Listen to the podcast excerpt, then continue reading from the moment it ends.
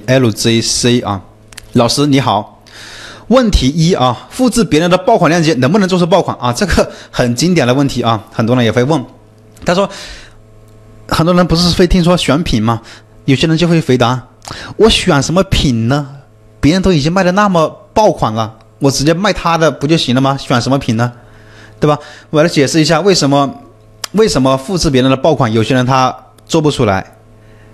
比如说别人都卖了几千单了，你就是跟他卖一模一样的，你为什么就做不起来？别人为什么就能卖这么多？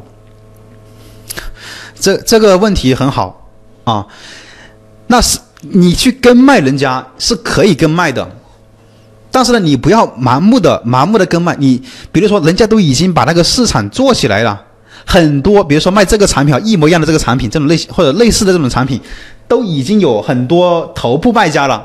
比如说有有五六千的，还有两三千的这种大爆款已经形成了，这个这个产品的格局已经形成了之后，你再去卖，你一个零销量、零评价的产品去去跟别人去正面去冲突去打，打不过了，明白吗？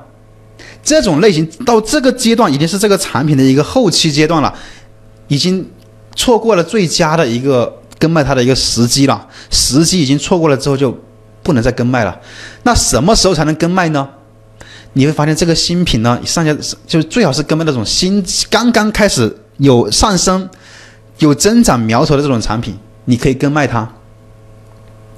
比如说啊，这个产品有很多这种一模一样或者说类似的产品，诶，你发现这种近期这个产品呢，哇，好多个都开始已经有几十笔、上百笔销量了，还没有出现那种啊。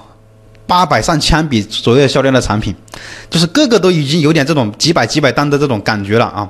你你会发现这个产品已经开始往上增长的趋势了。这种类型的产品，我们把它定定义为什么阶段呢？开始往上增、往上是增长的一个趋势了。这个阶段就是刚刚开始起量的一个阶段。这个时候你可以跟卖它啊！那种大爆款都出来了，你还去跟卖它，你是你是不行的。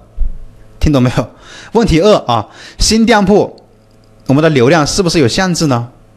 新店一个月两百个左右的访客多少算正常啊？这种问题就太宽泛了，每个店的情况是不一样的。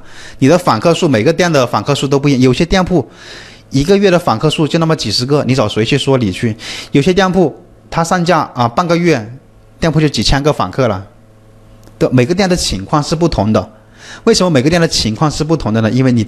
每个人卖的产品，他选的产品不不一样，而且哪怕他选的产品是一模一样的，但是每个人的运营能力又不一样，注意的细节也不一样。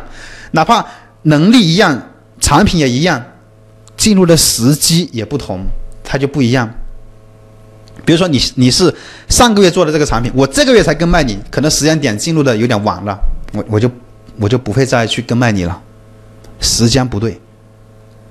啊，然后新店是不是有限制？新店没有什么限制你的，它只是说，呃，这个考核包括那个产品数量啊这方面，流量方面呢，基本上不会说太限制，呃，限制你什么，基本上是平等平等的。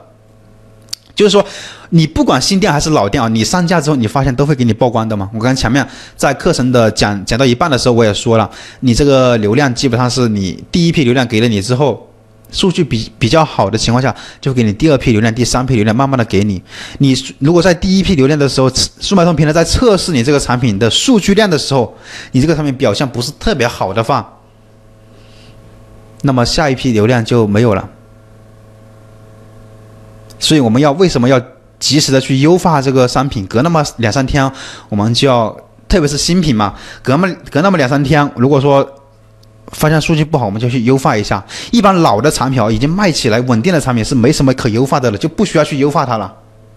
就是前期那一个月之内，可能我们优化的比较频繁一点，因为因为它那个数点击率不好，我们就得优化一下主图嘛，对吧？就就要优化的次数多一些，但是尽量也不要太多了，因为改一次就就会有影响的。